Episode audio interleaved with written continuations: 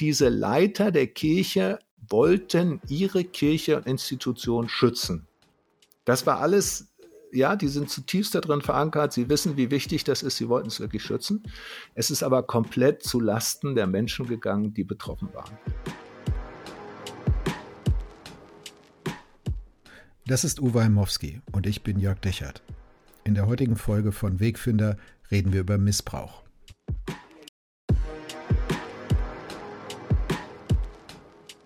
Die eigentliche Katastrophe ist, dass du Menschen, die dringend von Gott Würde zugesprochen bekommen müssen, genau von diesem Gott abschneidest, wenn du ihnen im Raum von Kirche äh, Missbrauch widerfahren lässt.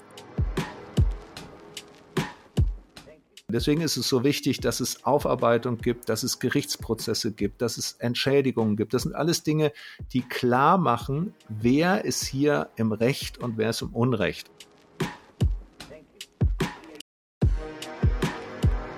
Was macht sexueller oder geistlicher Missbrauch mit den Opfern? Schützt die Kirche die Täter? Wie verdunkelt und zerstört Missbrauch Würde und Wert, die Gott jedem Menschen zuspricht? Und was können christliche Gemeinden verändern, um Menschen besser vor Missbrauch zu schützen? Veränderung, Unsicherheit, Komplexität, Mehrdeutigkeit. Unsere Welt ist voller Spannungsfelder. Mittendrin suchen Jörg Dechert und Uwe Heimowski nach einem Weg, leidenschaftlich zu glauben, differenziert zu denken und hoffnungsvoll zu leben. Dies ist ein Teil ihrer Suche. Willkommen bei Wegfinder. Jesus folgen in einer komplexen Welt.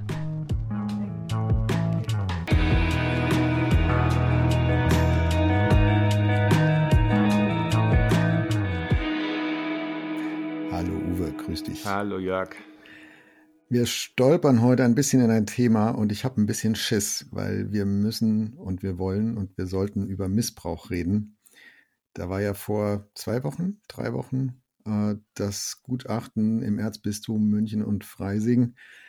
Auf der einen Seite habe ich gedacht, als ich das gesehen habe, ja klar, da ist es mal wieder und schon wieder und wieder genauso. Und auf der anderen Seite äh, so das Gefühl beim, beim von außen angucken, ey, kommt da, geht da irgendwas mal vorwärts? Also bewegt sich da irgendwas in Richtung Veränderung von einem System, auch, auch einfach Heilsamkeit für die Betroffenen. Also das finde ich, vergisst man immer, wenn man dann über Zahlen redet. Es geht ja um Menschen und ihr Gesundsein, ihr Heilsein, ihr Ganzsein. Äh, also ich glaube, es ist ein Riesenfass, äh, Thema Missbrauch. Äh, wir wollen heute auch ein bisschen über geistlichen Missbrauch reden, sexuellen Missbrauch im, im, im Rahmen von Kirche, von Gemeinde.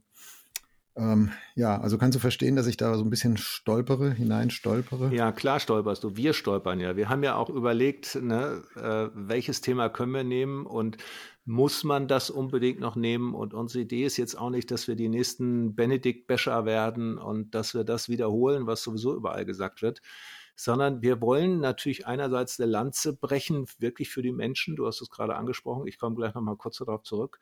Und wir wollen natürlich auch andererseits Themen, die so relevant sind, weil sie uns betreffen, weil sie unsere Gesellschaft betreffen, weil sie unsere Gemeinden betreffen, weil sie Kirche betreffen, weil sie die den Grundwasserspiegel von Religion in einer Gesellschaft betreffen, weil immer mehr aus der Kirche austreten. evangelischer Pfarrer sagte mir, dass äh, bei ihm die Leute austreten wegen der Missbrauchsfälle in der katholischen Kirche. Also es betrifft uns ja alle miteinander. Ähm, dem wollten wir uns natürlich auch nicht entziehen. Und ich denke, wir tasten uns ran und bin selber so ein bisschen gespannt, wo die Reise hingeht. Mein erstes Thema ganz am Anfang, was mir total am Herzen liegt, ist, warum ist Missbrauch so dramatisch, ja, im Vergleich zu vielen anderen Dingen? Es gibt im Moment so vieles, was passiert. Missbrauch ist deswegen so dramatisch, weil es die absolute Umkehrung dessen ist, was Gott sich ursprünglich für einen Menschen gedacht hat. Jeder Mensch ist geschaffen zum Ebenbild Gottes. Also ist ein Schöpfer. Der Schöpfer ist frei, der Schöpfer ist selbstbestimmt, der Schöpfer ist kreativ und jeder einzelne Mensch ist sein Ebenbild. Ja, jeder Mann, jede Frau, jedes farbige Kind, jedes weiße Kind, jedes wie auch immer sprechende Kind, jedes, jedes jüdische Kind, jedes christliche Kind, jedes muslimische Kind, jedes einzelne Kind, jeder Mensch ein Ebenbild Gottes. Der soll gerade gehen, der soll aufrecht gehen, der soll selbstbewusst sein, der soll seine Berufung finden, der soll lieben können, der soll seinen Gott ohne, ohne ohne zerbrochene Spiegelperspektive kennenlernen können. Das ist Gottes Idee. Und das wird durch Missbrauch halt zutiefst zerstört. Das Selbstbewusstsein eines Menschen wird zerstört. Die Selbstwahrnehmung eines Menschen, der Glaube eines Menschen. Also Missbrauch ist so unfassbar brutal. Es zerstört so viel von dem, was da grundsätzlich gut angedacht ist, dass ich denke, wir dürfen das nicht außer Acht lassen und wir müssen auch darüber reden, wie kann denn Gesellschaft und wie kann Gemeinde aussehen, damit die gute Idee Gottes des Menschen sich realisieren kann. Und da bin ich gespannt auch auf unser, unser Gespräch. Welche, welche positiven Erfahrungen verbindest du denn mit dieser Idee, dass ein Mensch frei und eben gerade nicht gegängelt und gezwungen und missbraucht leben kann? Also als ich dir eben zugehört habe, habe ich gedacht, das klingt fast ein bisschen zu schön, um wahr zu sein. Ähm, wenn ich in, so wie ich die Bibel verstehe und, äh, und das Alte Testament und das Neue Testament verstehe und der Gott, der mir da entgegentritt, würde ich sagen, ja, Uwe, da hast du recht. Es ist ein großartiger Traum, den sollten wir nicht loslassen. Und dann habe ich dir zugehört und gedacht, all das, was du jetzt verwendet hast, da würde wahrscheinlich Leute, die du in der Fußgängerzone befragst, nie drauf kommen und sagen, genau und dafür stehen Christen. Und genau und dafür steht Kirche. Und das finde ich die zweite Tragödie. Also die erste Tragödie ist für alle Menschen, die von Missbrauch betroffen sind, die zur Sache gemacht werden äh, von, von, von anderen, äh, also wo ihre Ebenbildlichkeit verletzt wird, wie du es gerade beschrieben hast. Aber ich finde auch auf, auf der Täterseite wird da was verbogen und verletzt. Also das, was was Menschsein ist, auch was, was Kirche sein sollte und, und Gemeinde sein sollte in den Augen Gottes, das wird ja auch verbogen und verleugnet und verraten und verletzt ähm, durch, durch Missbrauch. Also das ist ja was, was irgendwie auch beide Seiten, die Opfer und die Täter auch so ein bisschen aneinander kettet und, und mit hineinstürzt in diesen, in diesen, in diesen Strudel, ne, der, der Ebenbildlichkeit Gottes zerstört. Und von daher würde ich sagen, wenn man, wenn man diesen Traum also äh, retten will, hochhalten will, ähm, den nicht loslassen will, dann muss man, glaube ich, auf beiden Seiten gucken. Also dann hat das was ganz viel mit, mit Menschen helfen und begleiten und befreien zu tun, äh, auf, der, auf der Seite der Leute, die, die Missbrauch erleben. Und auf der anderen Seite hat das auch was mit Gerechtigkeit und Veränderung zu tun, ähm, auf der Seite von Kirche, von Gemeinde, von Christen, die Systeme begünstigen, zulassen, fördern, wie auch immer, die, die Missbrauch befördern. Und das ist ja, glaube ich, die Diskussion, die, die dann jetzt rund um die katholische Kirche sich so vor allem entzündet. Ich glaube, auf beiden Seiten hat man, muss man hingucken. Ja, also absolut. Also ich sage das mal, ähm, das Idealbild, was ich beschrieben habe, äh, unter dem bin ich nicht bereit zu glauben und zu hoffen und daraufhin zu denken. Das hat zwei Gründe. Das eine ist theologischer. Ich glaube, dass Gott die Menschen wirklich so gemeint hat und ich will nicht weniger erwarten als das, was Gott sich ausgedacht hat. Ich will auch nicht mit einer halben Gerechtigkeit zufrieden sein, wenn Gott Gerechtigkeit fördert. Da, ja, das heißt, ich weiß, auf dem Weg dahin gibt's, gibt's, gelingt nicht alles. Auch als Eltern gelingt dir ja nicht alles, selbst wenn du selbstbewusste Kinder hin, äh, erziehen möchtest.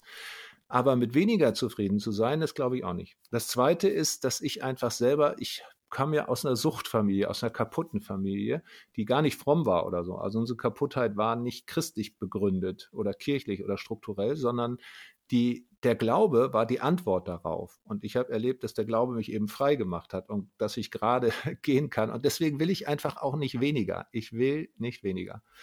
Um es nochmal wieder anders zu sagen, aber umso mehr erschütternd ist es natürlich, dass wenn in dieser wenn, wenn es gerade Gott ist, der das möchte und kein Mensch, wie du sagst, ne, die Menschen in der Fußgängerzone gar nicht auf die Idee kämen, dass Gott so sein könnte, weil sie Kirche ganz anders konnotieren, weil sie mit Kirche Missbrauch oder so Verbrauch, äh, äh, assoziieren, Deswegen müssen wir natürlich auch dafür werben und zu gucken, welche Strukturen begünstigen das, was sind die Gründe dafür, was sind soziologische, organisat organisatorische, psychologische, theologische Sachen äh, und dem nicht ausweichen.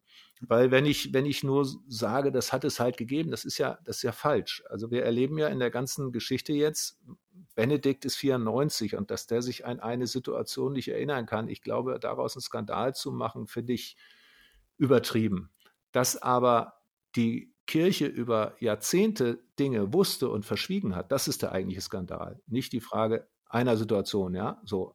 Und ja, und es eben nicht bisher aufgearbeitet bekommen hat. Also ich glaube, ja. wir haben jetzt mehrere Fässer offen hier nebeneinander. Das ist bei dem Thema Missbrauch auch vorprogrammiert, mhm. weil es einfach so viele Facetten hat. Ich erlebe auch in der öffentlichen Diskussion eine eigentlich eine Hilflosigkeit mit dem Thema umzugehen. Also ganz viel Zorn, Wut, ähm, moralische Entrüstung, die ist auch angemessen, die finde ich auch richtig. Die führt aber auch nicht zum Ziel. Äh, also jedenfalls nicht, nicht automatisch. Hilft auch nicht immer Betroffenen, äh, sondern wir, wir merken, das Thema Missbrauch greift so tief in unsere Identität, wie Gott uns gemacht hat, rein, glaube ich, ähm, dass es sowohl für Menschen, die das erleiden, als auch bei Menschen, die das tun, als auch bei Menschen, die das beobachten und die das äh, aufdecken wollen und, und ne, das irgendwie kritisieren und helfen wollen von außen. Keiner, keiner sieht das absolut richtig. Also alle sind irgendwie mit hineingezogen in diesen, in diese Verbogenheit, äh, in diese auch Verlogenheit, in, in die Schwierigkeit, äh, mit, mit diesem Thema umzugehen. Es ist was anderes, wenn du, also blöder Vergleich, ne? aber wenn du jetzt über Straftaten redest und sagst, der, der Herr Mowski hat geklaut, so, da kann man irgendwie, das hat noch nichts mit deiner Person so sehr zu tun. Ne? Da kannst du drüber reden als jemand, der es vielleicht gemacht hat. Da kann der, der, der Ladeneigentümer, Ladenbesitzer drüber reden, den du beklaut hast. Da kann ich als jemand, der es von außen sieht und der es kritisiert, drüber reden. Aber das ist, das ist nicht so hineingebacken in das, wer wir Menschen sind und wie wir Menschen sind. Aber wenn wir über sexuelle Identität reden und Freiheit, und du hast gesagt, gerade gehen, das gefällt mir sehr gut, diese, diese Formulierung, ne? Hm. da merken wir alle, das berührt zutiefst unsere Identität, wer wir sind, wie wir sein wollen, wie wir sein sollen, es Gott uns auch gönnt zu sein. Und deswegen ist es, glaube ich, so schwierig, bei diesem Thema irgendwie eine gerade Linie zu gehen und, und, und, und weise und richtig und gerecht äh, zu reden auch nur. Ja, also absolut, bin ganz bei dir. Ich würde für einen Moment mal noch ganz kurz bei dem Menschen verweilen, die wir ja Opfer nennen. Ja, allein der Begriff Opfer hat ja in sich schon auch was. Wenn ich einen Menschen zum Opfer mache, dann ist er nicht mehr der Handelnde, dann ist er passiv, das macht ihn klein. Auf der anderen Seite äh, ist der Begriff Opfer insofern wieder wichtig, weil, weil ein Mensch ja auch wissen muss, ihm ist Unrecht passiert. Ähm, und ich sag mal, was einen Menschen, der sowas erlebt hat, wieder gerade zu einem geraden Gang führen kann, ist, dass eben tatsächlich klar ist, wer ist der Täter, wer ist das Opfer. Die Gemengelage, dass der Täter, können wir gleich drauf kommen, unter Strukturen, unter eigenen Problemen gelitten hat, alles okay. Trotzdem muss für das Missbrauchsopfer klar sein, nicht ich bin daran schuld, sondern der andere ist daran schuld. Äh, es muss Gerechtigkeit gesprochen werden. Deswegen ist es so wichtig, dass es Aufarbeitung gibt, dass es Gerichtsprozesse gibt, dass es Entschädigungen gibt. Das sind alles Dinge, die klar machen, wer ist hier im Recht und wer ist im Unrecht. Und diese Grund diese Grunderfahrung zu wissen, mir ist Unrecht getan worden, ist existenziell deswegen so wichtig, weil es heißt, ich bin eigentlich richtig und ich bin nicht der, der falsch ist, sondern der andere ist falsch. Und diese Erfahrung müssen wir alle mal machen, zu wissen, ich bin richtig und es ist böse, was mir passiert ist. Aber nicht ich bin böse, sondern der andere. Und das geht über Trauer, das geht über Wut, das geht über Hass, das geht über alles Mögliche. Gesellschaftlich, jetzt mal weg vom Individuum, gesellschaftlich halte ich es für ein ganz großes Problem, dass man so jetzt Sündenböcke sucht. Ja, wir wissen, dass Missbrauch auch in der Reformpädagogik Odenwaldschule Stichwort stattgefunden hat. Wir wissen, dass Missbrauch viele Kontexte hat und wir jetzt alle so tun, also die Klammer auf katholische Klammer zu Kirche ist die böse äh, und nur weil es den Zölibat gibt, muss das passieren. Nun, an der Odenwaldschule gab es keinen Zölibat. Ähm, also wir, wir neigen dazu, das auch so ganz schnell dann zuzuordnen. Wir müssen fragen, weil wir sind ja Christen, was ist bei uns los, werden wir auch gleich, aber wir sollten, wir sollten alles tun, um den Menschen, die betroffen sind, zu helfen, dass sie wieder aufrecht gehen können, dass sie sich erkennen als unschuldig. Aber wir dürfen auch nicht so tun, als wenn es einen Sündenbock für das ganze Thema gibt. Da möchte ich dir möchte ich gleich ein bisschen was zu sagen, weil ich habe mich ein bisschen schlau gemacht, ähm, ob es mhm. überhaupt Zahlen gibt, äh, um, um diese diese ja. Schulddiskussion äh, da mal gerade zu ziehen, die die echt oft medial auch schräg rutscht. Aber ich glaube, nochmal zurück zu den Menschen, die, die, die Missbrauch erlitten haben oder erleiden. Also da bin ich 100 Prozent bei dir. Und das macht mich auch so wütend, nicht? Weil ich sage, er ist wieder mal typisch katholische Kirche oder typisch Kirche, also würde ich nicht sagen. Ähm, aber was mich daran wütend macht, ist, das Einzige, was oder das, was, was jemand, der Missbrauch erlebt hat, vor allem braucht es, dass ihm jemand seine Würde zurückgibt und seine und dieses dieses Sache sein, Opfer sein, äh, der oder die, mit dem etwas gemacht wurde, also da sozusagen wieder rauszukommen, sagen, nein, ich habe eine Würde, ich habe einen Wert und die, die, die sind auch nicht zerstört für immer dadurch. äh, sondern die sind mir zugesprochen. Ich, ich glaube als Christ, dass letztlich Gott der ist, der uns diese Würde und diesen Wert zuspricht. Und deswegen finde ich das so perfide, wenn Missbrauch im Rahmen von Kirche und von Gemeinde passiert, weil du die Leute abschneidest von dem Einzigen, der ihnen diese Würde wieder neu zusprechen kann, nämlich von Gott selbst. Und das kann ich doch 100% verstehen. Also wenn ich im Rahmen von, von Kirche oder von Christen Missbrauch erlebt hätte, ey, das Letzte, wo ich Hilfe suche, ist Kirche oder Gemeinde oder Gott. Das ist doch, das ist doch völlig verständlich.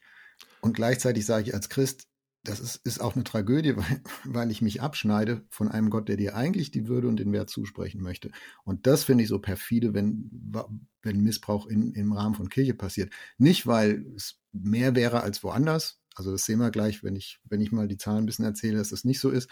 Ähm, und auch nicht, weil die Kirche sonst so als auf moralisch hohen Rost sitzend wahrgenommen wird. Das ist in der medialen Diskussion, glaube ich, oft so ein bisschen Antriebsfeder. Aber geistlich gesprochen würde ich sagen, die, einzig, die eigentliche Katastrophe ist, dass du Menschen, die dringend von Gott Würde zugesprochen bekommen müssen, genau von diesem Gott abschneidest, wenn du ihnen im Raum von Kirche äh, Missbrauch widerfahren lässt. Absolut. Also kann ich, kann ich nur ganz genau so sagen. Ähm, da handeln Menschen ja immer auch in dem Namen Gottes, in der Autorität Gottes, äh, teilweise auch mit den Argumenten. Also nehmen wir mal in einer hierarchischen Struktur, in der das Heil quasi zugesprochen wird. Wenn du mir gehorchst, ja, dann, dann kommst du in den Himmel und wenn du mir nicht gehorchst, dann kommst du in die Hölle. Also da werden ja auch noch sozusagen über kirchliche Begriffe, kirchliche Vokabeln, kirchliche theologische, äh, dogmatische Aussagen wird dann auch noch Angst gestreut.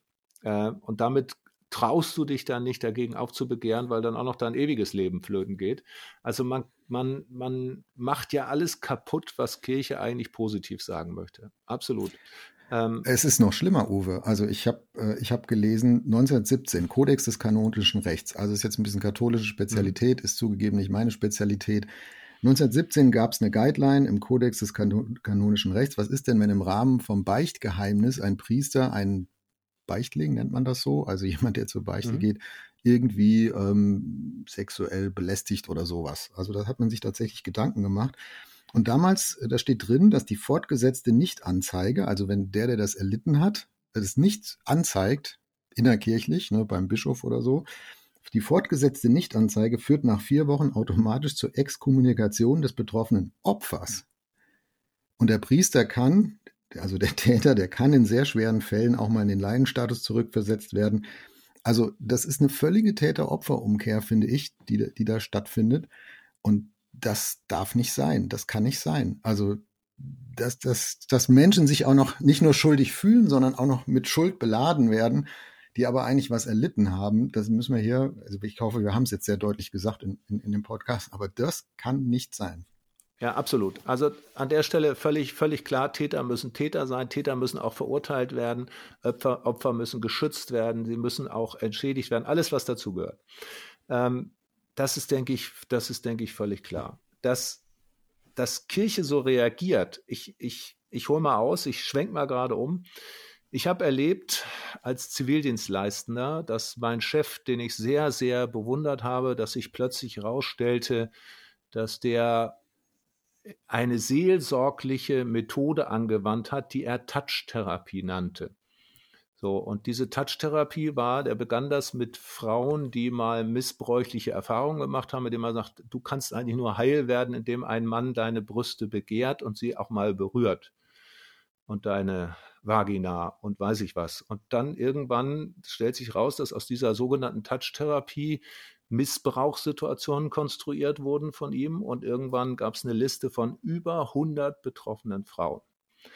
Äh, anerkannter Pastor in einer kleinen Freikirche in Deutschland. Und das Ganze hat eine Psychologin gesammelt, die hat mich dann mit informiert. Ich gehörte zu denen, die angefangen haben, das aufdecken zu wollen. Also du ja. hast das als Zivi selbst Ich habe das als Zivi ganz hautnah miterlebt heftig. Ich war noch gar nicht lange Christ und ich habe diesen, diesen äh, Prediger, der war ein ganz bekannter, deutschlandweit bekannter Prediger, ich habe den auch verehrt, der hatte so ein bisschen Vaterfigur und für mich brach eine Welt zusammen. Äh, aber um wie viel mehr ist es für diese 100 Frauen zusammengebrochen? Mehrere haben Suizidversuche hinter sich und so weiter. So, und dann haben wir das an die Leitung der Kirche weitergegeben und die hat das natürlich nicht einfach nur geschluckt. Ist ja auch richtig. Du bist ja als Kirche auch in der Fürsorgepflicht und man kann ja Leute auch verleumden wollen. Aber als wir diese vielen Fälle hatten, war es aber so, dass tatsächlich diese Kirchenleitung so reagiert hat, dass sie uns richtig abgemahnt hat und uns gedroht hat, wenn wir das an die Öffentlichkeit bringen und so, ähm, dass sie uns wegen Verleumdung anzeigen. Also die Reaktion war, wir schützen unsere Kirche und den guten Ruf dieser Kirche. Ich habe das später versucht, vor einen Anwalt zu bringen. Das war sehr kompliziert, weil es immer Einzelsituationen waren. In Deutschland gibt es ja, ja keine Gruppenanträge sozusagen. Mhm. Es war hundertmal immer nur eine Frau obwohl wir die Berichte gesammelt haben. Also es war richtig dramatisch. Irgendwann ist der Mann aus seiner Kirche rausgeflogen, Missbrauch hat sich fortgesetzt. Also wirklich schlimm, die ganze, ganze Nummer. Äh, relativ früh am Anfang meines Weges als Christ. Für mich brach da erstmal eine Welt zusammen. Im Rückblick habe ich tatsächlich verstanden, diese Leiter der Kirche wollten ihre Kirche und Institution schützen. Das war alles ja, die sind zutiefst darin verankert. Sie wissen, wie wichtig das ist. Sie wollten es wirklich schützen. Es ist aber komplett zu Lasten der Menschen gegangen, die betroffen waren. Ja, was hätte dann gut getan? Man hätte irgendwann sagen müssen, wir haben hier einen Fehler gemacht. Wir müssen den öffentlich rauswerfen. Es ist arbeitsrechtlich nicht so einfach, das weiß ich. Ähm, oder zumindest mal einen Brief zu schreiben, wir haben davon erfahren an die betroffenen Opfer, wir müssen uns im Namen der, der Kirche entschuldigen oder so. Ähm, also, was ich sagen wollte, ist, ich erlebe eben nicht nur in der katholischen Kirche, sondern durchaus auch in anderen Kontexten, dass so wie du das gerade beschrieben hast, ja, die, die äh, wiederholte Nichtanzeige führt dann zur, zur Exkommunikation. Das heißt, man schützt die Institution und nicht den Betroffenen.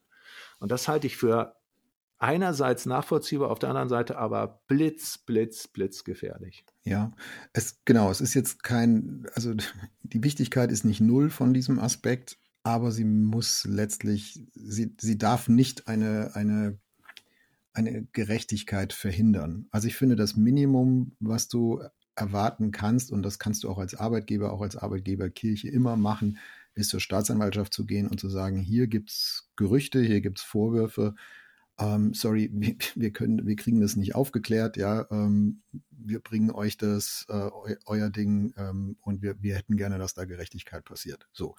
Das ist doch mal das Minimum. Und das ist das, was ich bei Kirche, oder zumindest im katholischen Kirchenrecht, so wie ich es von außen verstehe, nicht verstehe, ähm, dass es nicht automatisch zur Anzeige gebracht wird, sondern dass es immer versucht wird, im Rahmen der innerkirchlichen Kultur, Buße, Beichte, Schuld, Scham und so in diesem ganzen, in dieser ganzen Kultur zu, zu handeln.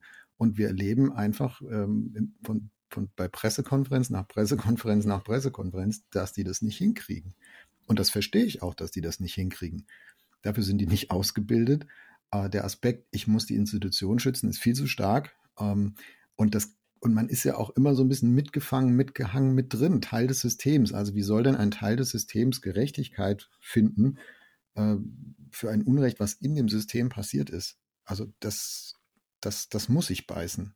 Und, und wa was ich nicht verstehe, ist, dass man es halt nicht systematisch dann zu einer, zu einer externen ähm, Staatsanwaltschaft geht oder, ne, oder was, was es auch, also es ist ja nicht so, dass es in Deutschland dafür keine, äh, keine Mechanismen gäbe. Ja, also es, ich sag mal, theologisch ist natürlich der Hintergrund, dass wir im Neuen Testament lesen, dass sozusagen Christen ihre Rechtsangelegenheiten nicht vor einem weltlichen Richter austragen sollen, so, sondern dass sie sich innerhalb der Gemeinde äh, einigen sollen dass daraus natürlich, dass ich kein, also ja, wir haben ja ein innerkirchliches Recht, wir haben ja auch ein kirchliches Arbeitsrecht und so weiter. Daraus kann ich aber ja nicht ein innerkirchliches Strafrecht ableiten, sondern das ist mal eine andere Ebene. Das, das ist eine ganz andere Ebene. Ne? Also und, diese, und, diese Bibelstelle, die du jetzt nennst, die beziehe ich auf, wir, wir streiten uns um ein Grundstück von mir aus, ne? Oder du, du hast was Blödes über mich gesagt, aber aber hier sind wir bei Strafrechtstatbeständen. Das ist, finde ich, ist eine ganz andere Liga. Das wird dann aber theologisch überhöht und durch diese theologische Überhöhung äh, äh wird es dann zum Schluss nicht angegangen. Ja, das macht es richtig kompliziert. Jörg, jetzt hast du gesagt, schon angedeutet, du hast da Zahlen recherchiert. Komm doch mal. Ja, also es gibt sicher noch bessere und andere, aber es gibt uns vielleicht mal so ein bisschen Gefühl, wie, äh, wie sehr ist das ein Problem der katholischen Kirche und liefert uns vielleicht auch noch mal ein bisschen Futter fürs weitere Gespräch. Also, ich habe gelernt, das grundsätzliche Problem bei ähm, bei sexuellem Missbrauch ist, dass die Dunkelziffer in der Regel relativ hoch ist. Und jede Beratungsstelle oder wenn du persönlich, ne, so wie du jetzt als Zivi früher oder in deinem, deinem Freundeskreis äh, jemanden kennst, der da betroffen ist, der, der vielleicht missbraucht worden ist, du siehst halt immer nur einen kleinen Puzzlestein davon. Und es ist sehr schwierig, da irgendwie seriös hochzurechnen und mhm. äh, sozusagen aus der eigenen Erfahrung oder dem, was man so beobachtet hat, dann zu Schlussfolgern, ja, wie sieht denn das Problem ja eigentlich insgesamt aus? Ich habe gefunden, äh, dass ein Kinderpsychiater, Fegert heißt der, der hat vor drei Jahren eine Umfrage gemacht, hat 2500 Leute gefragt, ähm, praktisch in der Retrospektive, im Rückblick über ihre Kindheit und Jugend, wer von euch hat Erfahrung mit sexuellem Missbrauch gemacht. Vier haben gesagt in, in irgendeiner Einrichtung der katholischen Kirche, vier haben gesagt in irgendeiner Einrichtung der evangelischen Kirche, sieben haben gesagt im Bereich Sport, also Sportverein und so, 36 im schulischen Bereich. Das finde ich richtig viel. Also ich mhm. finde die vier in der Kirche auch schon zu viel. Ähm, 36 im schulischen Bereich finde ich auch viel. Ähm, es gibt Studien aus den USA, die sagen, dass das Risiko in der Schule ähm, missbraucht zu werden hundertmal höher ist als von einem katholischen Priester. Wahnsinn. Das rechtfertigt überhaupt nichts. Also wir haben ja schon gesagt, warum das so, warum das so perfide ist und, und äh, und schlimm, wenn, wenn Missbrauch im Rahmen von Kirche passiert. Aber nur um das nochmal so ein bisschen vielleicht in den, in den Kontext zu sitzen. Und der Vatikan selbst hat 2009 äh, gesagt, in den letzten 50 Jahren waren nach ihren Erkenntnissen zwei bis fünf Prozent der Priester in sexuellen Missbrauch verwickelt. Zwei bis fünf Prozent. Das, das finde ich tierisch viel. Also auch kann man noch sagen, ne, anderen gesellschaftlichen Bereichen ist es auch nicht besser, sondern wahrscheinlich sogar eher noch schlimmer, wenn das stimmt, was ich gerade gesagt habe.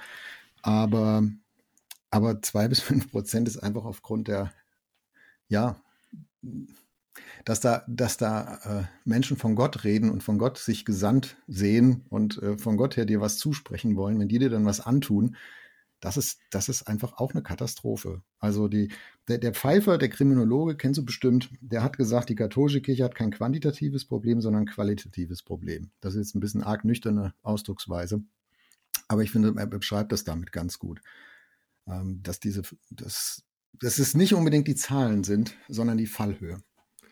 Also was, was die Zahlen, die du sagst, jetzt angeben, das lässt ja zum einen erstmal darauf schließen, dass man sagt, okay, man kann jetzt nicht behaupten, ähm, dass es etwas gibt, das in der katholischen Kirche genuin so exemplarisch da ist, dass es dazu führen muss, dass man Missbrauch äh, erlebt. Da ist jetzt verdrängte Sexualität, weil die katholisch sind, alles ist verklemmt und komisch und so äh, dann wäre es nicht in der Schule um ein so viel Vielfaches höher. Nein, es ist auch so, dass, äh, wenn ich das mhm. einfügen darf, es ist auch so äh, wohl, dass Pädophilie, also die wirkliche Neigung, also sexueller Missbrauch ist mhm. ja nicht gleich Pädophilie, aber Pädophilie ist ein Phänomen, was wohl während der Pubertät sich entwickelt und entsteht, also nicht durch ein Zölibat verursacht wird. Aber es kann natürlich schon sein, dass eine zölibatäre Lebensform auch so ein bisschen so ein Fluchtraum ist, wo ich dann hin kann, wenn ich so eine Neigung empfinde und sage, gut, das ist irgendwie eine anerkannte, gesellschaftlich anerkannte Art und Weise, dann meine Sexualität nicht auszuleben oder so. Ja. Genau, also wenn man aber nicht sagen kann, sozusagen, es ist kausal oder ursächlich dieser, dieser Mikrokosmos Kirche, katholische Kirche oder auch meinetwegen hierarchisch aufgebaute Freikirche, nicht notwendigerweise führt es dazu, andere gesellschaftliche Situationen tun das auch, ist trotzdem die Frage, du hast es ja angesprochen, hast ja gesagt, das perfide oder man muss fast sagen das dämonische, weil es ja es umdreht, weil es das Gute zum Bösen macht, weil es das Licht zur Finsternis dreht, weil es durcheinander bringt, weil es verwirrend ist. Dieses dämonische, dem muss man natürlich trotzdem nachgehen. Die Frage für uns ist, ist dann natürlich, wie können wir dafür sorgen, dass in unseren kirchlichen Strukturen, unserer kirchlichen Welt bestimmte Dinge nicht passieren. Ich fand 1989 äh, 80 das Buch von Wolf äh, äh, von, von Eugen Drewermann so hilfreich. Kleriker, Psychogramm eines Ideals. Ich habe es nicht 89 gelesen, erst zehn Jahre, äh, fünf Jahre später, da habe ich mit Theologiestudium angefangen. Äh, tausend Seiten Wälzer, riesen, riesen Ding. Und was er aber macht, ist, dass er im Grunde genommen ich, ich weiß noch, im Vorwort hat er gesagt, ein Priester muss verbinden die Lilienweiße der Reinheit und die Rosenröte der Leidenschaft. Äh, ich fand das einfach so ansprechend vom Bild her. Und er meinte damit, du musst einerseits heilig sein und auf der anderen Seite musst du ganz leidenschaftlich Mensch sein. Also das geht nicht. Du kannst dich deine Triebe verdrängen, um so ganz das, das, das Numinose, das Heilige, das, das Unbegreifbare irgendwie darzustellen und gleichzeitig so nah bei den Menschen sein. Das ist ein innerpsychischer Konflikt, der nicht, der nicht funktionieren kann. Ähm, ich fand das interessant, weil er das mit der Heiligkeit benutzt hat. Ähm, nun bin ich nicht katholisch, aber ich habe gedacht, das kenne ich schon auch. Da, wo du besonders rein sein willst, wo du besonders fromm sein willst, kannst du das teilweise nur, indem du Dinge verdrängst. Ja, auf einer anderen Ebene. Der Fernseher, den habe ich zwar, aber der steht im Schrank, dass keiner ihn sehen darf. Also es baut Im Brüderschrank, ein, Uwe. Ja, genau, im Brüderschrank, wie auch immer. Also es baut sich eine Doppelmoral auf, die dann aber irgendwo hin muss die irgendwo kanalisiert werden muss. Ich würde nicht sagen, dass sie notwendigerweise zu einem sexuellen Missbrauch führen muss, aber ich würde sagen, dass sie das Potenzial bietet, dass sie den, den Sumpf bietet, dass sie insofern gehört für mich zur, zur Prävention auch zu sagen, wie ehrlich darf ich sein in meinem Glauben? Wie ehrlich darf ich sein in meinem Leben? Wie, wie, wie findet in der Gemeinde, wie, wie reden wir? Treffen wir das Leben? Sind wir wirklich Sünder? Mit unserer Sünde wird das auch benannt. Darf ich damit irgendwo hin? Wenn sich in mir ein solcher Gedanke von Gewalt, von Macht, von Übergriffigkeit regt, wenn ich den in mir entdecke, wenn ich, ja, finde ich einen Ort, wo ich den äußern kann? Bin ich einen Ort, wo ich damit umgehen kann? Oder verdränge ich das und sage, es darf ja nicht sein und in Jesu Namen, alles ist immer super und irgendwann kommt sozusagen hintenrum und entlädt sich. Und da, glaube ich, brauchen wir ja ganz, ja, wir brauchen vertraute, ehrliche, offene Strukturen. Ähm, und eigentlich könnte gerade ein freikirchliches Milieu durch eine gewisse Nähe da ja auch etwas sehr Heilsames sein da liegt, glaube ich, Fluch und Segen halt auch nah beieinander. Ne? Nähe. Also vielleicht gucken wir mal ein bisschen weg von der katholischen Kirche mhm. und sagen, mhm. was sind denn so, du hast, du hast gerade gesagt, ne, die, die, ich weiß nicht mehr, welches Wort du benutzt hast, ich würde Risikofaktoren sagen. Also was sind die Dinge, die begünstigen, äh, dass es zu Übergriffen kommt, Missbrauch, sexuellen Missbrauch haben wir jetzt viel geredet, vielleicht auch geistlichen Missbrauch. Da sollten wir auch noch, auch noch ein paar Takte drüber sprechen. Ähm, was sind, was sind so die Risikofaktoren? Ich habe fünf gefunden im Nachdenken jetzt über unser Thema äh, in der Vorbereitung. Ähm, nee, vier habe ich gefunden, reicht ja auch, schlimm genug. Äh, also, dass Übergriffigkeit und Missbrauch, auch sexueller Missbrauch begünstigt wird, wenn es ein Machtgefälle gibt, wenn es gleichzeitig ein Vertrauensverhältnis gibt, wenn es Intransparenz im System gibt, also zum Beispiel durch eine hochgradig befangene, verschämte Kultur, dass man nicht offen reden kann, das hast du gerade gesagt, und wenn äh, Täter einigermaßen davon ausgehen können, ich bin ja vor Verfolgung geschützt. Also da passiert ja nichts. Und diese vier Dinge, also Machtgefälle, Vertrauensverhältnis, Intransparenz und Schutz vor Verfolgung, ich glaube, die müssen wir alle vier rumdrehen. In der, in der Kultur, in der Gemeinde, in, in der Organisation, in der Gesellschaft. Wenn wir, wenn das, wenn das besser werden soll und, ähm, und wenn wir da sensibel, also ich finde es ja gut, dass wir generell sensibler heute hingucken als früher. Der, der Trend ist ja auch rückläufig, was, äh, was sexuellen Missbrauch angeht in der Kriminalstatistik. Das finde ich gut, obwohl mhm. heute viel genauer hingeguckt wird. Also ist auch erstmal eine gute Nachricht. Mhm. Aber ich glaube, diese vier Dinge rumzudrehen, äh, das tät uns gut, um diese Gottes Ebenbildlichkeit nicht nur von Menschen gerecht zu werden, sondern eben auch das, was Gott durch Kirche, durch Gemeinde eigentlich Gutes bewegen will in dieser Welt und im Leben von Menschen, damit das so das Potenzial entfalten kann. Und das heißt für mich halt, wenn, wenn Machtgefälle ein Problem ist, dann muss es halt Checks and Balances geben für Machtinhaber. Also dass es nicht, wie ne, in deinem Zivi erleben, den unangefochtenen, heiligen Number One Prediger gibt, den keiner irgendwie kritisieren darf. Ähm, wenn Vertrauensverhältnis ein, ein, Problem ist, das können wir jetzt ja und wollen wir ja auch nicht aufheben in der Gemeindewelt, aber dann muss man sagen, gut, das Nähe-Distanz-Verhältnis, das muss halt klar äh, besprochen sein. Das müssen wir, müssen wir uns verständigen. Wie viel, was ist angebrachte Nähe, was ist unangebrachte Nähe? Also wie viel souveräne Distanz zwischen erwachsenen Menschen ist auch nötig, auch in einem geistlichen Raum. Ähm, wenn Intransparenz im System ein Risikofaktor ist, dann muss man Transparenz schaffen, äh, auch in der Kultur, aber auch in der, in der Rechenschaftspflicht. Äh, und wenn es Schutz vor Verfolgung ein Problem ist, dann muss man eigentlich eine Verfolgungspflicht draus machen. Und ähm, das höre ich so von Leuten aus der evangelischen Kirche jetzt, also Stand heute, 2022, die sagen, ja, bei uns, wir bringen alles zur Anzeige, was irgendwie passiert. Ähm, das war vielleicht auch in frühen Jahrzehnten nicht so, aber das mhm. finde ich, finde ich gut und richtig. Und das meinte ich vorhin mit dieser externen Strafgerichtsbarkeit, Staatsanwaltschaft. Ne? Ja, also das muss, der, der Schutz vor Verfolgung, da darf man nicht drauf zählen können, weil zu jedem Missbrauch gehört auch ein System, was mitspielt. Genau, also an der Stelle auch, auch, auch immer wieder, dass, äh, das ist so wichtig, dass wir das auch verstehen. wenn ein Unrecht beziert, dann ist es eine strafrechtliche Konsequenz, die, für, die da kommen muss. Also wenn jemand eine Straftat begeht, dann gehört dazu eine strafrechtliche Konsequenz. Und wenn ich hundertmal psychologisch verstehe, wie derjenige in die Situation reingekommen ist, ähm, das hat, hat Dietmar Lütz, der katholische Theologe, Bestsellerautor, Psychoanalytiker, der hat das, äh, hat das gesagt, dass wir ähm, wir bestrafen die Falschen sozusagen. Manfred Lütz, ja. Mhm. Manfred Lütz, Entschuldigung, das war ich mit dem, mit dem Namen weg. Manfred Lütz, der hat gesagt, wir, also wenn wir sagen zum Beispiel, Hitler, der war ja krank, sagt er, nee, Hitler war nicht krank, Hitler war kerngesund, sonst hätte er den Massenmord nicht organisieren können, aber Hitler war böse. Und wir müssen das Böse wieder Böses nennen. Theologisch, wir müssen Sünde auch wieder Sünde nennen und wir müssen rechtlich Gerechtigkeit kriegen wir nur, wenn wir Unrecht auch Unrecht nennen und wenn Strafe dazu verfolgt und eine Urteil, eine Verurteilung. Also muss schon alles in seine jeweilige richtige Dimension rein. Ähm, ich habe mal nachgeguckt, also die Evangelische Allianz hat eine Broschüre herausgebracht, Wolfram Sohl, Soldan und Martina Kessler, Leitfarben zum Umgang mit religiösem Machtmissbrauch. Die kann man auf der Website der Evangelischen Allianz auch herunterladen. Wir haben eine Clearing-Stelle eingerichtet, denn man kann sich also dahin wenden, wenn man, wenn man Opfer geworden ist, nicht von sexuellem Missbrauch, sondern, du hast das Stichwort angesprochen, von religiösem Machtmissbrauch. Kann, kannst du vielleicht mal kurz erklären, was das ist? Also ist religiöser Missbrauch, wenn der Pfarrer zu lang predigt und er sagt irgendwas, was mir nicht gefällt oder ich habe ein schlechtes Gewissen hinterher oder wo fängt das an? Genau. Also ich danke für die Brücke. Also ich wollte genau ganz kurz, weil du das Stichwort vorhin schon gesagt hast, wir haben so eine Broschüre rausgebracht und darin ist eine Definition dass man einfach mal weiß, wovon reden wir denn hier. Sexueller Missbrauch kann man ja noch relativ klar verstehen. Religiöser Machtmissbrauch liegt dann vor, wenn Menschen zu etwas gedrängt werden, das sie von sich aus nicht tun würden und die drängende Person davon einen Vorteil hat. Dabei wird die persönliche Grenze des missbrauchten Menschen übertreten und verletzt. Im christlichen Umfeld kommt dann oft der Missbrauch von geistlichen Themen dazu. Menschen werden mit religiösen christlichen Inhalten gedrängt, etwas zu tun oder zu lassen, was den Bedrängenden nützt.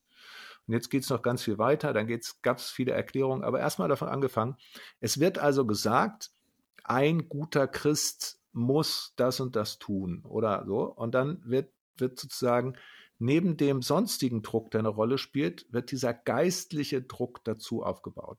Und das kann ganz extreme Sachen nehmen. Bei uns hat's, bei mir hat sich äh, vor zwei Jahren jemand gemeldet, eine Person, die ist in einer Freikirche, die so fast so ein bisschen sektenähnlich ist und sagte, ähm, ich habe ein Riesenproblem, aus verschiedenen Gründen habe ich meine Kirche verlassen und meine Tochter, die jetzt jemand aus der Kirche heiratet, darf mich nicht zur Hochzeit einladen.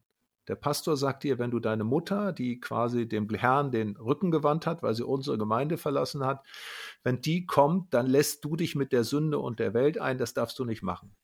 Ähm, und was zählt jetzt mehr? Ne? Die, die Beziehung zur Mutter oder das Wort des geistlichen Hirten, der sagt, ich weiß von Gott her, dass das für dich falsch ist.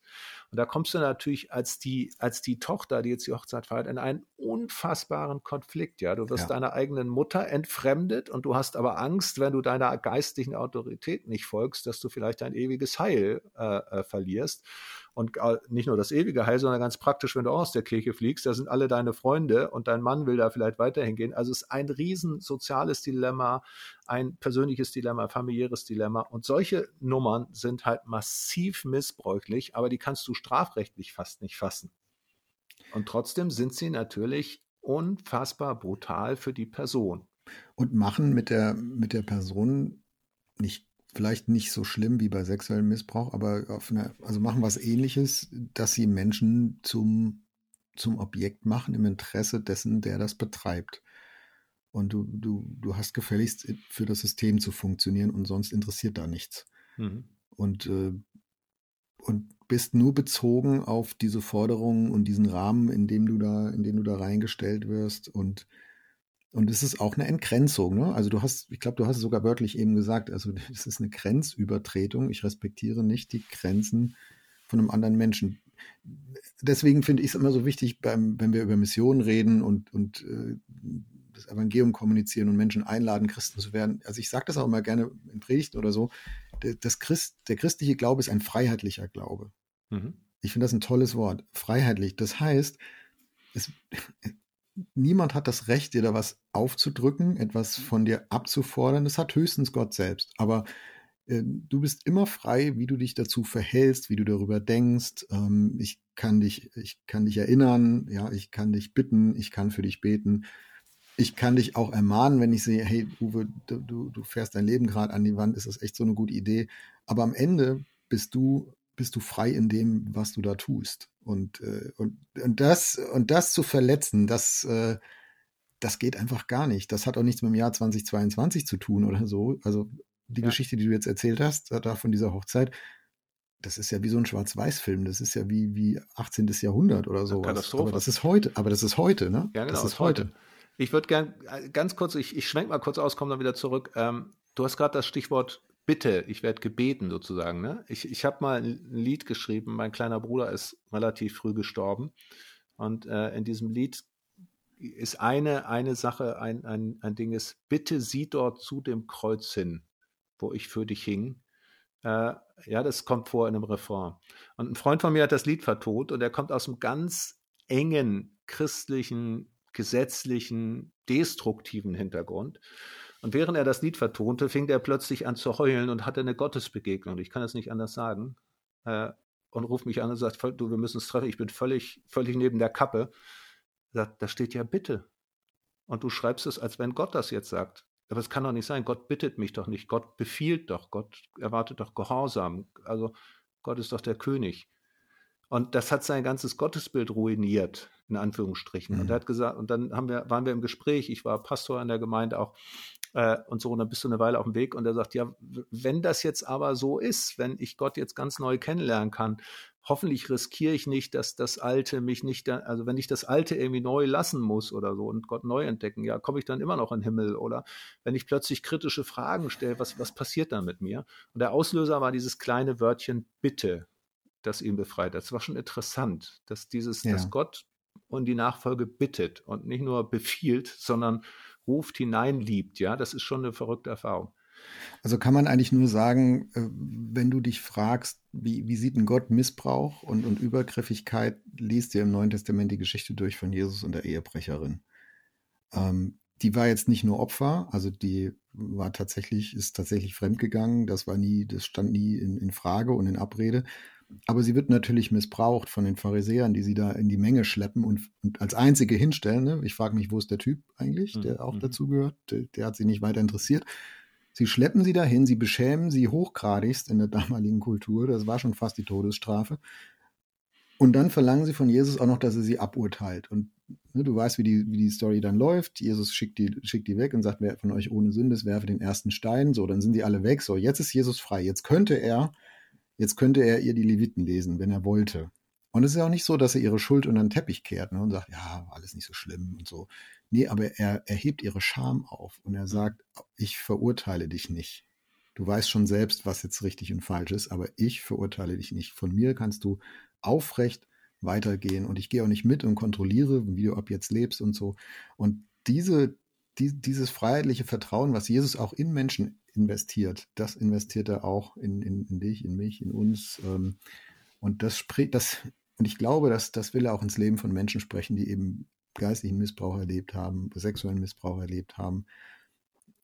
Nur das glauben zu können, dass die Freiheit muss man auch erstmal wieder haben dann. Ja, das ist ein langer Weg. Ich, ich bin äh, ehrenamtlich in der im Vorstand von einem Verein, der heißt Gemeinsam gegen Menschenhandel ist ein Bündnis, in dem wir viele Initiativen, die äh, verschiedene Streetwork-Initiationen, äh, Frauenhäuser und so, die wir zusammenfügen, die sich zum Thema Menschenhandel zusammengetan haben. Da gibt es natürlich immer wieder diese Fälle, dass, dass Prostituierte zum Glauben kommen und sich ein Leben verändern. Das ist schon Wahnsinn, wenn du das siehst. Ähm, geistlich geht es mir so, ich habe neulich The Chosen geguckt, den kennst du sicherlich auch, diesen, diese Jesus-Verfilmung. Und da gibt es eine Episode, in der es um das um Maria Magdalena geht, mhm. die ja möglicherweise diese Ehebrecherin war. Man weiß das alles nicht so genau. Oder die Prostituierte war. Auf jeden Fall wird sie in dem Film dargestellt als Prostituierte. Sie hat einen Namen bekommen, Lilith. So ganz typisch, ja, mal Prostituierte, die haben ja immer Namen, die sie nicht wirklich haben. Äh, und dann wird sie missbraucht, ist, und dann begegnet ihr Jesus. Sie sehen sich ein paar Mal. Äh, und die Heilung passiert und die Veränderung in dem Moment, wo er sie ansieht und zu ihr sagt, Maria. Der einzige Mann, Namen. der sie mit ja. ihrem eigenen Namen ja. kennt. Und ich habe das gesehen, diesen Moment. Das hat mir, ich hätte heulen können. Gänsehautmoment gekriegt. Äh, Uwe, Und, Bekenntnis, ich habe geheult an der Stelle. Ja, okay. Also ich, ich auch. und aber vor allen Dingen, weil, weißt du, ich habe durch diese gemeinsam gegen Menschenhandel und die Arbeit bei der Heizarmee früher, ich habe viele Menschen in solchen Situationen kennengelernt und erlebt. Ich habe gedacht, genau das ist dieses, dieses, ich kenne dich als der, der du wirklich bist. Ich kenne dich nicht durch diesen, durch, ich will dich nicht verzwecken, ich will nicht Sex von dir, ich will nicht irgendwas, sondern ich will mhm. dich als Mensch wieder erleben. Und es ist so wunderbar gespielt in diesem Film, dass es den, den Geist der Bibel zutiefst wiedergibt. Also wirklich zutiefst.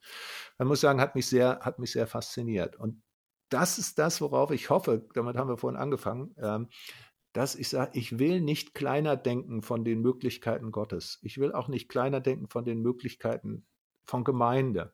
Aber gerade damit diese heilende Kraft sich entwickeln kann, müssen wir eben auch gucken, wie können wir denn präventiv wirken. Ja, jetzt lass uns noch mal ein bisschen, ja, jetzt lass uns noch ein bisschen praktisch werden. Also ich glaube, die, äh, die Handreichung von der Evangelischen Allianz, die du vorhin eben zitiert hast, ähm, ne, geistlichen Missbrauch ähm, erkennen und, und bearbeiten und so, die packen, die verlinken wir in den Show Notes zu dem Podcast. Ja, sehr gerne. Ich dann nochmal runterladen. Ähm, aber vielleicht nochmal praktisch. Ne? Ich habe gelesen, ähm, Gerichtspsychiater Halle heißt der, hat gesagt, 30 Prozent der Anzeigen wegen Missbrauch sind Fehlanzeigen und natürlich dann auch oft mit, mit sehr äh, schlimmen Folgen für die Beschuldigten, kann man sich auch vorstellen. Ne? Das ist immer Verleumdung, hast du vorhin gesagt, Rufmord, also da, da kann man auch viel Unheil mit anrichten. Also kann ich auch verstehen, wenn jemand da sagt, ich habe da was beobachtet, so wie du früher als Zivi, aber ich bin da vielleicht unsicher, ne? ist das jetzt Missbrauch, ist es keiner, ich will jetzt auch keinen verleumden aber ich kann das auch nicht einfach mit angucken und nichts machen. Also wie, was mache ich, wenn ich als Beobachter, als Beobachterin geistlichen Missbrauch oder gar sexuellen Missbrauch irgendwie meine wahrzunehmen? Oft sind es ja vielleicht nur Indizien, die ich irgendwie so mir zusammenpuzzle. Was mache ich damit? Ja, also um es wirklich ganz praktisch zu machen, dieser Leitfaden, den wir jetzt ein paar Mal angesprochen haben, den die Evangelische Allianz rausgebracht hat, der hat, der ist wie eine Ampel aufgebaut. Und da steht erstmal positiv grün, was ist denn tatsächlich äh, gute Leitung? Wie sieht eine Machtstruktur, weil Macht ist ja immer da, Leitung muss ausgeübt werden. Also wie sieht die aus? Ja? Kann ich Kritik äußern? Äh, Habe ich eine offene Kommunikationsstruktur? Ist wirklich klar, wer welche Aufgaben hat oder läuft es informell äh, und so werden Grenzen überschritten? Das kommt alles vor. Dann sind ganz klar rot, dann steht ganz rot, was überhaupt nicht geht, deutlich benannt. Und dann, und das ist jetzt vielleicht der Punkt, an dem wir gerade sind, wenn ich so nicht sicher weiß was ist denn, wenn ich ahne, in dieser Gemeinde könnte irgendwas nicht gut sein? Und dann kommt ein Fragebogen. Also wir sind jetzt nicht bei sexuellem Missbrauch. Ja, das ist immer eine Straftat, wenn man die mitbekommt. Da muss man nachfragen, da muss man gucken, dass man Vertrauen kriegt zu den Betroffenen, Vertrauen kriegt zu der Familie. Und dann kann es sein, dass man sich an die Polizei wenden muss, an die Staatsanwaltschaft, ans Jugendamt. Wie, ne? Da muss man wirklich dann reagieren. Aber jetzt in der Gemeinde, dann gibt's, da kommt nämlich ein Fragebogen und find, den finde ich hervorragend. Ja, dieser Fragebogen, auf dem ich einschätzen kann, wie sieht es hier aus? Und da sind Fragen drin, wie wird Lernbereitschaft gefördert? Gilt Wertschätzung jedem? Gibt es Raum für Zuhören und Ruhe? Wie wird auf Anliegen und Kritik geantwortet? Darf alles kommuniziert werden? Wie ist der Umgang mit Grenzen? Wie klar sind Zuständigkeiten? Und wenn man das mal ausfüllt, kann man so ungefähr kriegen, okay, wir sind hier echt im grünen Bereich oder wir gehen in Richtung Rot. Und das wiederum wäre eine spannende Sache zu sagen, ich nehme das wahr in meiner Gemeinde, ich führe diesen Fragebogen mal aus und dann wende ich mich meinetwegen an die Gemeindeleitung und sage, Leute, ich habe den Eindruck, wir müssen darüber dringend reden. Wenn es eine Gemeinde ist, die in Richtung Grün unterwegs sein will, aber Dinge verschliffen hat und nicht gemerkt hat, kann ja auch passieren, dann wird sie sich dafür öffnen. Und Wenn sich darum kümmern um diese Sorge. Ja, genau. Dann wird sagen, wir müssen da, wir müssen hm. dem Raum geben, ja.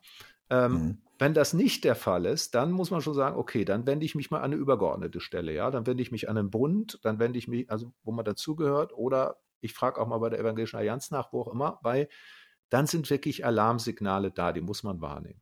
Also ich glaube, da, wo wir ähm, zum Beispiel jetzt ne, von, der, von der Plattform Evangelische Allianz aus mal sowas mitkriegen, es ist ja nicht so oft, aber da, wo wir es manchmal mitkriegen, ist es tatsächlich immer dann schwierig, wenn es diese übergeordnete Stelle nicht gibt. Also weil das irgendwelche freischwebenden Gemeinden, Gemeinschaftchen, Krüppchen sind, die im Grunde genommen ihre eigene Blase sind, ihr eigenes Universum. Da, da gibt es niemanden, an den du dich wenden kannst, wenn du da drin sitzt. Also in, in Gemeindeverbänden und in den Großkirchen ist das ja klar. Also da gibt es dann einen Bischof oder da gibt es einen Präses oder irgendjemand, äh, den oder die man anrufen kann, sagen, hier, ich, ich bin hier in Gemeinde XY und äh, ich, ich beobachte hier, das hat eine ganz ungute Richtung, aber keiner will, will das ernst nehmen. Aber wenn es da halt nichts gibt oben drüber, dann ist das echt schwierig. Und ich kann nur jedem Mut machen, wenn, wenn ich das ankreuze und alles bei Rot ist und mir tatsächlich keiner zuhören kann und zuhören will, dann würde ich sagen, renne. Also dann, da, das ist einfach gefährlich. Ja, genau, renne, aber eben, wo kriege ich dann Hilfe? Das ist die Frage. Ne? Wir als Allianz bieten an, dass wir drei Gespräche führen. Mehr können wir nicht. Wir können das nicht auffangen, aber wir können zumindest mal eine Brücke bauen. Äh, man kann empfehlen, Sektenbeauftragte der, der Kirchen, dann haben wir gesagt, da gehen wir mal hin, oder tatsächlich auch in eine Beratungsstelle gehen. Also die Diakonie oder die Caritas, die haben Beratungsstellen, dass man sich wirklich Hilfe holt. Das finde ich, finde ich total wichtig.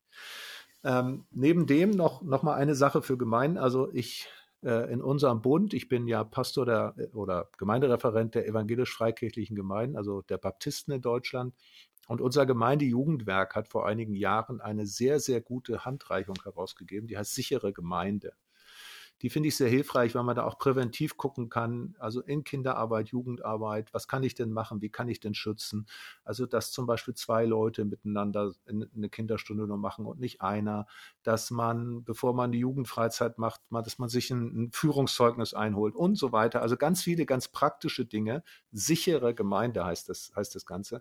Finde ich auch noch, auch noch sehr gut, dass man solche Dinge einfach auch in der Gemeinde kennt, kommuniziert, umsetzt, dass man, dass man so ein Code of Conduct, also Verhaltens Verhaltensregeln hat, an denen man sich orientieren kann. Ja, also das erlebe ich auch, äh, sowohl in Landes- als auch in Freikirchen, dass das wirklich oft gut und professionell auch geregelt wird und man sich kümmert und, äh, und das Thema nicht einfach laufen lässt. Also da möchte ich auch entschieden dem, dem Vorwurf äh, widersprechen, der manchmal so rumgeistert, naja, also die Christen, ne, da läuft ja alles unter der Decke. Nee, das ist nicht so. Äh, allen Pressekonferenzen von Erzbistümern zum Trotz. Das ist heute wirklich auf einem guten Stand an ganz vielen Stellen. Je weiter am Rand und je kleiner die Ecke, desto schwieriger kann das in Einzelfällen auch sein. Ähm, und wir haben ja auch jetzt besprochen, Kirche ist nur auch ein Teil des gesamtgesellschaftlichen Problems, auch wenn die Zahlen rückläufig sind. Es ist gut, dass gesamtgesellschaftlich mehr hingeguckt wird. Und ähm, und sich, sich mehr drum gekümmert wird. Also wenn ich manchmal Leute höre, die sagen, ah, jetzt müssen wir schon wieder hier ne, Führungszeugen, das hat man doch früher auch nicht gebraucht und immer diese Miss.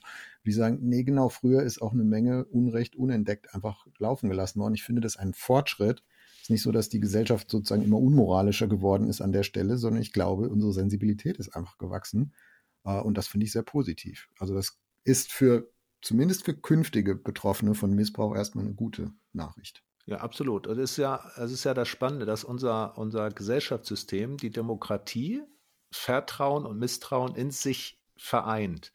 Nämlich, ich vertraue der Obrigkeit, dass es gut meint. Ich vertraue dem Rechtsstaat, dass ich mich wehren kann gegen Abwehrrechte gegen den Staat und auch gegen sonstige Leute übergriffig werden. Und zugleich ist die Opposition und äh, die Trennung der Gewalten im Staat, die sind, von, die sind eingepreist ich darf sozusagen das, was schief läuft, auch ansprechen. Übrigens ist das theologisch auch tatsächlich eine Größenordnung, die wir oft unterschätzen. Äh, Im Alten Testament gab es diese Dreiheit von König, Priester und Prophet. In Jesus kommt das zusammen. In der Struktur des, des Volkes Gottes und auch in der Struktur der Gemeinde ist es aber getrennt. Der, der die Macht hat, ist nicht gleichzeitig der, der die geistliche Macht hat. Also der, der sozusagen der Chef ist, der arbeitsrechtlich sonst wie die Macht hat, der König, ist nicht der, der mir die, die äh, Eucharistie reichen kann der für mein geistliches Heil verantwortlich ist. Das ist der Priester. Und dann gab es außerdem noch den Prophet, der sagen konnte, lieber David, was du da gemacht hast, war Ehebruch. Was du da gemacht hast, war Mord. Und ihr Priester, oder wenn ihr, wenn ihr äh, falsch verkündigt, ist falsch. Also diese Trias sozusagen das sauber zu trennen, ist total wichtig. Und ich glaube, das ist auch für Gemeinden total wichtig zu sagen, wie ist denn hier die Macht verteilt? Und damit noch einen, einen kurzen Gedanken, wo wir, glaube ich, auch echt aufpassen müssen als Gemeinden, ist, dass wir nicht irgendwelche Leute, die wir ganz super cool finden, dass wir die nur pushen, dass wir die nur ins Rampenlicht stellen. Wir müssen uns mit Leuten auch Zeit lassen, wir müssen sie coachen, wir müssen sie begleiten, weil Macht inne zu haben, ist auch unfassbar verführerisch. Ja, und dann bist du total unter Strom und also ist, man kann niemals rechtfertigen, dass irgendjemand sexuell übergriffig wird. Man kann es aber verstehen, wenn man weiß, dass Leute bis zum Anschlag gehypt werden und bis zum Anschlag sozusagen über ihre eigenen Grenzen gehen und dann angehimmelt werden und plötzlich ja Gelegenheit schafft Diebe. Ja, und mehr Macht haben, als die eigene Seele tragen kann. Genau, und da muss man schon auch gucken, wie man das Ganze abfängt. Ja. Ist vielleicht nochmal ein Thema für einen eigenen Podcast. Macht mhm. in unserer heutigen Zeit, finde ich auch spannend wir, wir haben ja uns auf dieses Thema Missbrauch so ein bisschen äh, eingelassen und gesagt, wir müssen darüber reden. Und der Anlass war äh, diese, dieses Missbrauchsgutachten Erzbis, äh, Erzbistum München und Freising. Nochmal also zum Schluss zurück zur katholischen Kirche, Uwe. Deine Prognose, ganz flapsig gefragt, wird die katholische Kirche das jemals wieder los? Dieses Thema. Ähm, ich glaube, sie könnte es nur dann loswerden, wenn sie ähm, die Laien viel stärker mit einbezieht. Also ich, ich glaube, dass es in der katholischen Kirche hauptsächlich mit Macht zu tun hat, mit hierarchischen Strukturen. Und ich glaube, sie wird es nur los, wenn sie, wenn sie ähm, ja alles, was sozusagen demokratisch funktioniert, wenn sie das stärkt. Sie wird es los, wenn sie sich klar bekennt, sehr deutlich. Ja, sie wird es auch nicht los, indem sie jetzt Du meinst jetzt zu Schuldbekenntnis, nicht zu Jesus? Die Schuldbekenntnis. Also ich, mhm. ich finde es ich find's kompliziert, ja. Also, so, aber ich denke mal, klar muss sein, wir sind schuldig geworden, dazu stehen wir, wir stehen zu den Opfern, Punkt.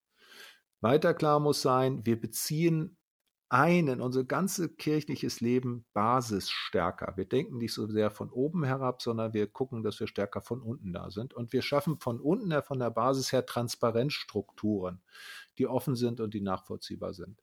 Ähm, bis dahin, dass man darüber nachdenken muss, ob bestimmte theologische Dinge, da hatten wir, ich meine, nun sind wir evangelisch, sind wir freikirchlich, ja, für uns ist diese, diese Bindung des Heils sozusagen. Also in der katholischen Lehre ist die katholische Kirche nach wie vor formal alleinselig machend. Und ich denke, dass das nicht funktionieren kann, weil sich damit Macht letztlich geistlich legitimiert und das wird richtig gefährlich. Also auch da müsste es, glaube ich, eine theologische Reflexion geben. Prognose für mich schwierig. Ich glaube nicht, dass Menschen weniger religiös sind. Man sieht an vielen Ländern auf der Welt, äh, wo die katholische Kirche Machtstrukturen aufgebaut hat. Man sieht in Südamerika, dass sie total wegbricht. Man sieht an anderen Orten in Afrika, dass sie eher wächst, eher blüht. Also sehr stark sind es Laienorganisationen, häufig sind es Ordensgemeinschaften, die sehr lebendig sind. Die Ruhezeiten, Ruheorten, Menschen sehen sich nach Orten, wo sie Auszeiten nehmen können, in Klöstern.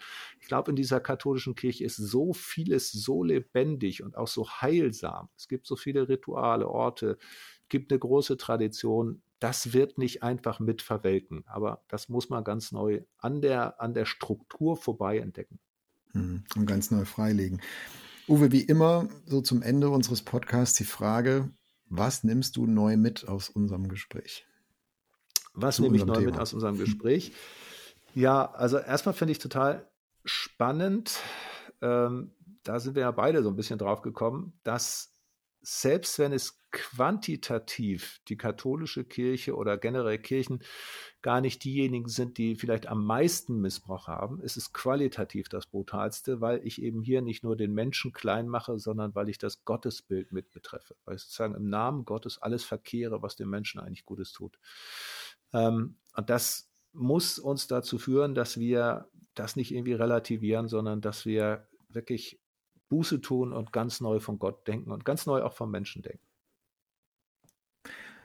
Ich nehme nochmal deinen Eingangsgedanken mit, den hast du mir zumindest nochmal schön vor Augen gemalt, dass die eigentliche Schlacht nicht drum ist, nur, nur, in Anführungszeichen, es ist auch schon ein großer Kampf, nicht nur um Gerechtigkeit und nicht nur um ähm, ja, eine Institution zu reformieren oder das äh, vor allem auch das, das Schicksal von betroffenen Menschen äh, dem Gerechtigkeit widerfahren zu lassen, denen zu helfen, sondern dass das auch die, die eigentliche Schlacht auch die ist, äh, den, den Traum Gottes letztlich ähm, nicht verdunkeln zu lassen, äh, wo, woran wir alle als Menschen einfach einen Anteil haben, den zu verdunkeln, aber äh, dass, dass das das attraktive Ziel bei dem Ganzen ist und äh, das werden wir nicht perfekt schaffen, gar keine Frage, aber jedes sozusagen jedes Pixel, was da von dunkel zu hell zurück gewonnen werden kann, ist gut, äh, weil es Menschen wieder hinweist auf das, wer wir einig sind und sein könnten und sein, sein dürfen auch vor Gott. Also das ist so ein Gedanke, den ich mitnehme.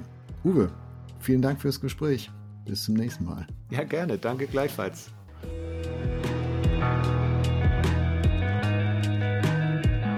Das war Wegfinder. Jesus folgen in einer komplexen Welt. Was nimmst du mit aus dieser Folge? Welches Thema wünschst du dir für eine der nächsten Folgen? Gib uns gerne Feedback unter erf.de/slash Wegfinder.